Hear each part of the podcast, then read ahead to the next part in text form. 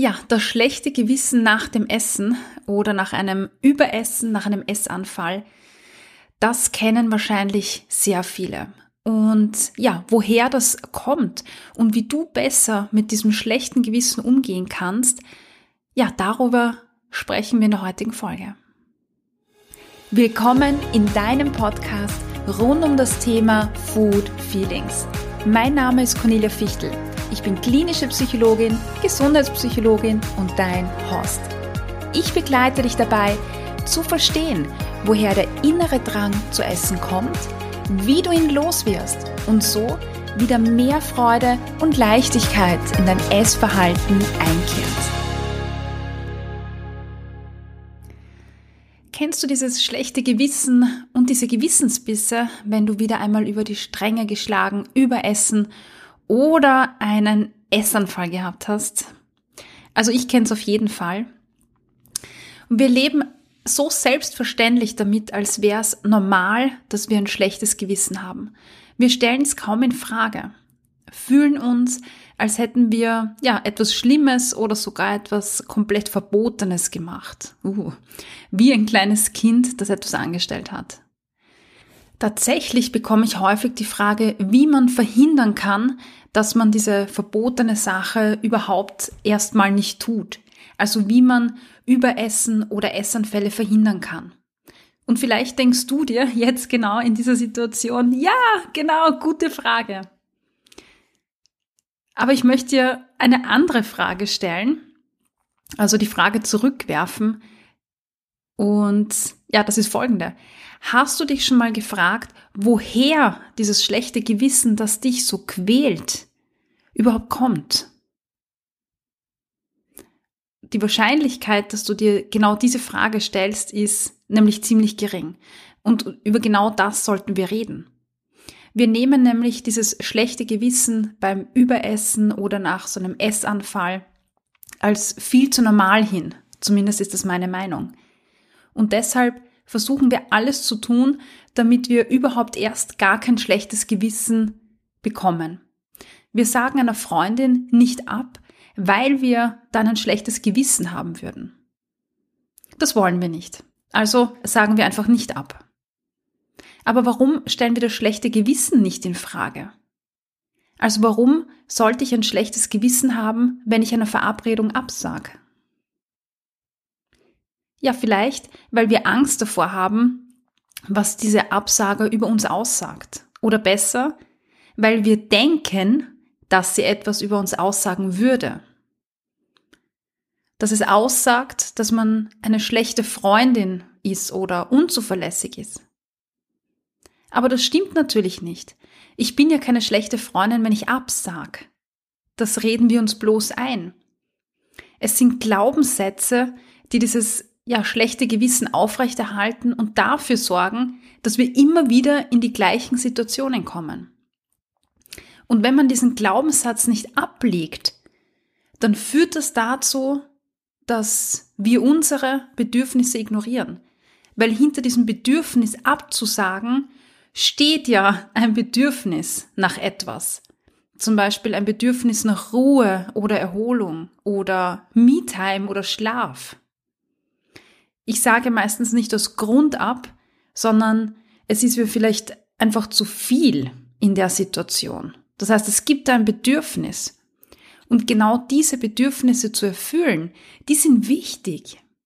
Aber unsere Glaubenssätze, die hindern uns daran, genau diese Bedürfnisse, die ja so wichtig wären, zu erfüllen.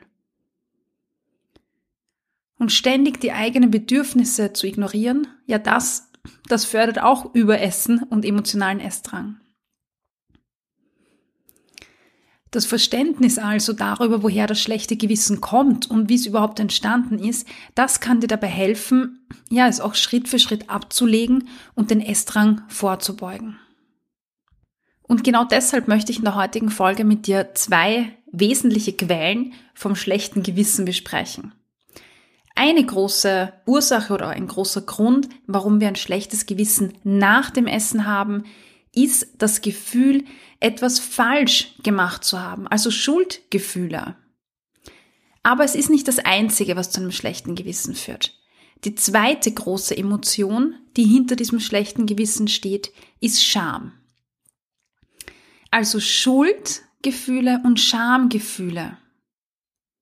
Das sind zwei ganz große Gefühle, die ein schlechtes Gewissen verursachen. Und Scham und Schuldgefühle, das sind zwei komplett verschiedene Gefühle, die aber oft miteinander verwechselt werden. Und vielleicht ist die Unterscheidung, was es jetzt ist, auf den ersten Blick gar nicht so wichtig. Aber wenn du das schlechte Gewissen nach dem Essen ablegen möchtest, kann es vielleicht durchaus wichtig sein, ähm, es zu unterscheiden, weil je nachdem, ob es Scham oder Schuld ist, gibt's ja ganz andere Dinge, wo du ansetzen kannst und was du tun kannst. Scham und Schuldgefühle unterscheiden sich in ihrer Ursache, also wie sie ausgelöst werden. Und ja, damit auch die unterschiedlichen Gefühle, wie sie sich anfühlen. Scham ist was anderes, als sich schuldig zu fühlen. Aber natürlich können beide auch gleichzeitig auftreten. Scham, beginnen wir mal mit dem. Das ist das Gefühl, dass etwas mit einem selbst nicht in Ordnung ist oder dass man als Person unzureichend ist. Und damit ist es ein Gefühl, das unseren Selbstwert massiv bedroht. Ja, vor allem, wenn wir einen Fehler machen, für den wir uns schämen. Dann beziehen wir das selten auf ein Verhalten. Also ja, dieses Verhalten war vielleicht nicht richtig, sondern wir nehmen es als direkten Beweis dafür, dass unsere ganze Persönlichkeit, unsere ganze Person zum Schämen ist. Und daraus entwickelt sich dann ein ziemlich, ja, negatives Gefühl, ähm, das du vielleicht auch kennst. Ein sehr unaushaltbares Gefühl. Und das wollen wir nicht haben. Und genau aus diesem Grund geben wir Fehler auch ungern zu und versuchen Ausreden zu finden oder Gründe zu finden, warum es nicht unser Fehler ist, warum wir nicht schuld sind. Oder sie zu verdrängen. Scham kann also dazu führen, dass man sich auch von anderen isoliert, sich versteckt, ja sich selbst äh, beginnt zu verteidigen, ja, und ja, alles mit dem Ziel, um das Selbstwertgefühl zu schützen, den Selbstwert zu schützen. Weil wir eben Fehler auf unsere ganze Person beziehen, anstatt auf ein Verhalten in einer bestimmten Situation. Scham kann sich aus ja ganz verschiedenen Gründen entwickeln. Also zum Beispiel bei einem Essanfall, so der Klassiker, darum geht's ja auch heute. Wir schämen uns, weil wir uns nicht unter Kontrolle haben, dass wir uns nicht zusammenreißen können. Essanfälle können ja das Gefühl erzeugen, die Kontrolle zu verlieren, also sich selber nicht mehr ja so neben sich zu stehen und nicht zu beeinflussen zu können, was gerade passiert. Ja, und da fühlen wir uns natürlich schuldig. Kontrolle verlieren, das ist in unserer Gesellschaft, in unseren Köpfen ein sehr, etwas sehr Negatives. Es wird oft als Zeichen von Schwäche gesehen und eben ausgelegt, so als hätte man sich selber oder das, das eigene Leben nicht unter Kontrolle. Und natürlich denken wir auch, dass Menschen, die ihr Leben nicht unter Kontrolle haben, ja auch furchtbar sind. Dabei ist ein Essanfall, ein Überessen, ja ein SOS-Signal. Es ist das Resultat von der Kontrolle. Also es kommt daher, weil du dich ja ständig kontrollierst. Also keine Pausen zu machen, dich noch mehr pushen, äh, die, die eigene Meinung unterdrücken. Also das alles ist ja pure Kontrolle. Und weil diese Kontrolle irgendwann nicht mehr aushaltbar ist, ja, kommt es dann nicht selten zu einem Essanfall weil man über seine eigenen Grenzen gegangen ist, weil man die eigenen Bedürfnisse einfach schon so lange kontrolliert und unterdrückt. Und irgendwann wollen sie halt raus. Das ist ganz natürlich.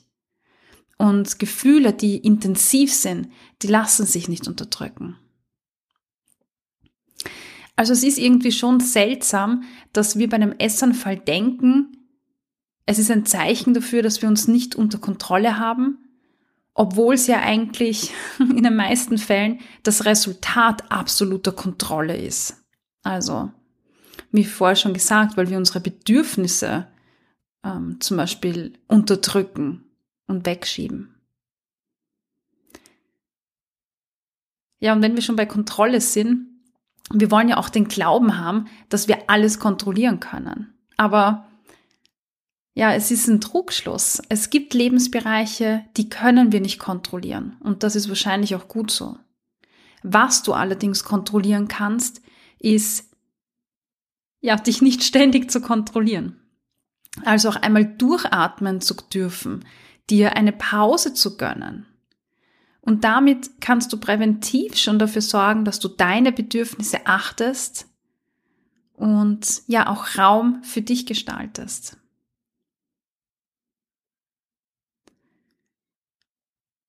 Und kommen wir nochmal zurück ähm, zu Scham, um die Kurve zu bekommen, wieder von Kontrolle zu Scham. Das, was zu Scham führt, ist, wie wir gerade schon gesagt haben, die Bewertung im Kopf, dass Essanfälle schlimm sind. Aber wie gerade gesagt, sind sie nicht. Es ist ein Symptom, genauso ein Symptom wie Kopfschmerzen. Würdest du dich für die schämen? Nein, ich denke nicht. Es gibt ja keinen Grund, sich zu schämen, wenn man Kopfschmerzen hat. Und es gibt auch keinen Grund, sich zu schämen, weil du einen Essanfall hattest.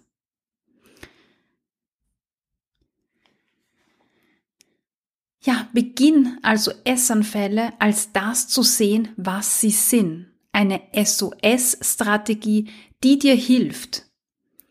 Essanfälle sind ein SOS-Zeichen. Und wenn du das als SOS-Zeichen erkennst, dann hebst du dich von ganz vielen Personen ab. Du unterscheidest dich dann von Personen, die sich fertig machen, die sich fertig machen lassen von ihrer eigenen Bewertung. Weil du jetzt weißt, das ist ein Warnsignal und du weißt, was du tun kannst, nämlich für dich sorgen. Das kannst du kontrollieren. Das liegt in deiner Hand.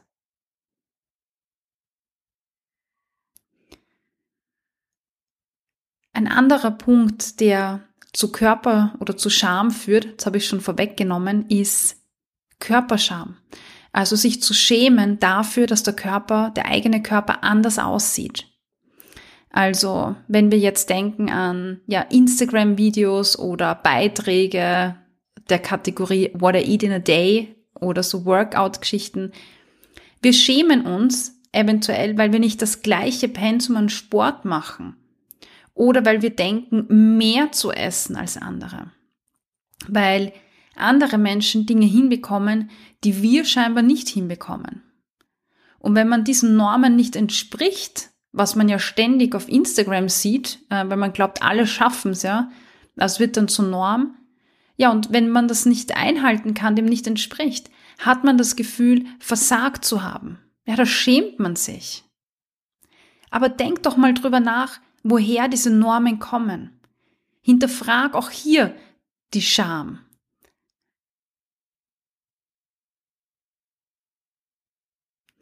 Instagram, ja, ist eine Verzerrung. Es ist nicht die Realität. Ähm, diese ganzen What in a Day äh, Videos zum Beispiel, von wem sind die, mit wem vergleichst du dich da? Oder diese klassischen Mütter, diese Moms-Kanäle mit top gestylten Müttern, während du dir denkst, ich komme nicht einmal dazu, Haare zu waschen. Also versuch das zu hinterfragen, was du da siehst und versuch das in Frage zu stellen. Weil auch wenn die so perfekt äh, wirken äh, von außen oder auch wenn Frauen auf Plakaten so super schlank äh, aussehen, heißt das nicht, dass das die Realität ist. Also mit was vergleichst du dich? Beginn das zu hinterfragen und, und die Realität zu sehen. Die Realität ist nicht das, was auf den Plakaten ist. Ja, die durchschnittliche Kleidergröße ist oder war bei 44, ich weiß nicht, wie es jetzt ist. Und nicht das, was man ständig im Fernsehen, auf Werbeplakaten, in Medien, im Fitnesscenter oder in diesen ganzen Workout- und äh, Clean-Eating-Videos sieht. Beginn das zu hinterfragen anstatt dein schlechtes Gewissen als so selbstverständlich anzunehmen oder deine Scham einfach als so selbstverständlich anzunehmen. Und wenn du das hinterfragst, dann stoßt du Prozesse in deinem Gehirn an, ähm, die es dir leichter machen, dich von diesem schlechten Gewissen zu befreien.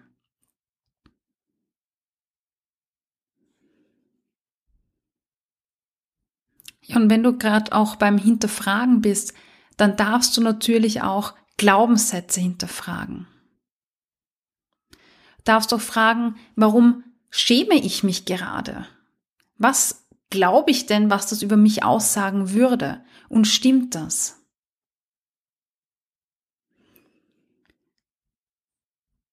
Ja, also Scham hat viel damit zu tun, zu glauben, ähm, etwas nicht, ja, etwas nicht äh, hinzubekommen, wie etwa äh, die Kontrolle, die wir angesprochen haben, oder den perfekten Körper zu bekommen.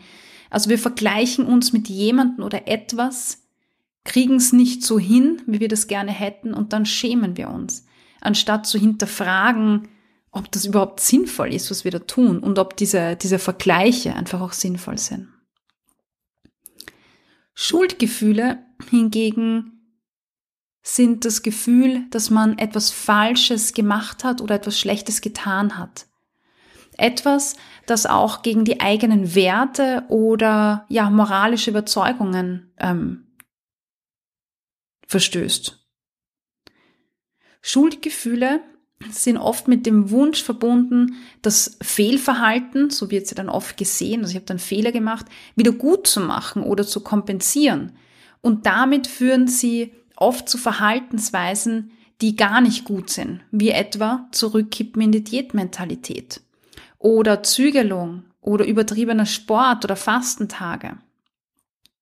Während man sich also bei der Scham machtlos fühlt und sich eher in sich zurückzieht, sich isoliert und sich Vorwürfe macht, kann Schuld eher zu Verhaltensweisen führen, also wie eben zu Diätmentalität. Manchmal können die ja auch konstruktiv und helfend sein.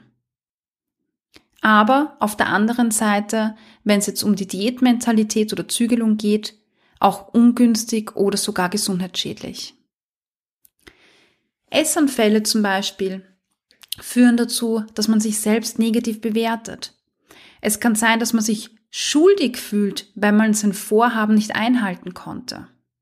Ja, und dann ist die Konsequenz, dass man die Zügel noch strenger zieht, dass man sich noch strenger kontrolliert.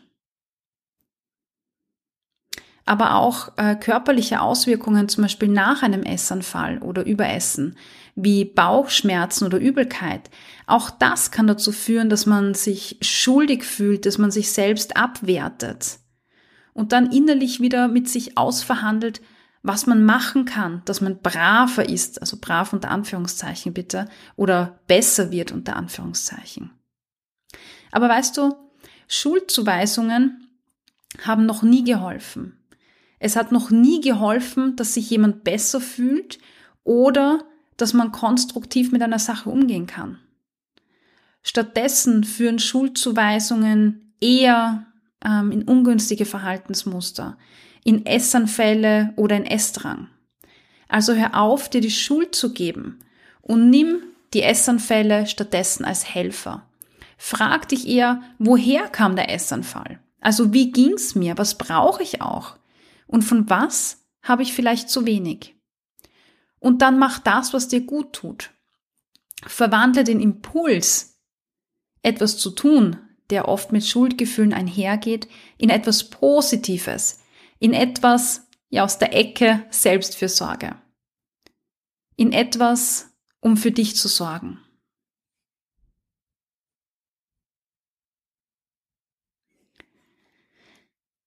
Essanfälle sind ein Teil von Essstörungen, wie der Binge-Eating-Störung, aber auch Nebenwirkungen von einem ungesunden, schrägstrich gestörten Essverhalten wie Zügelung, ständiges Diäthalten.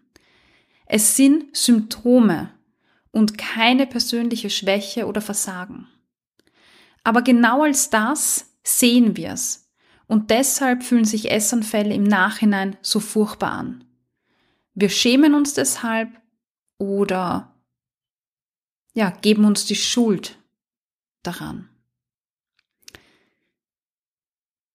Beginn dein schlechtes Gewissen zu hinterfragen. Schau, was dahinter steckt. Und beginne auch die Scham oder die Schuldgefühle, die du entdeckst, ganz bewusst zu bekämpfen und auch Fehler anzunehmen. Ja, und manchmal kann es auch hilfreich sein, Gefühle wie das Schamgefühl einfach mal auszuhalten und zu sagen, ja, das war jetzt so, es ist so. Denn auch das kann sehr, sehr heilend sein. Also Gefühle anzunehmen, anstatt sie wegzudrücken und nicht mehr fühlen zu wollen. Ja, und damit sind wir am Ende dieser Episode angekommen. Und ja, ich bin gespannt, was du daraus machst. Ich hoffe, du konntest dir heute wieder einige Inputs mitnehmen, mit denen du an deinen Food Feelings arbeiten kannst. Gib mir Feedback auf Apple Podcasts oder Spotify und verrate mir, was dir besonders geholfen hat. Außerdem kannst du dich mit mir auf Instagram vernetzen unter Cornelia-Fichtel. Alle Links findest du in den Show Notes.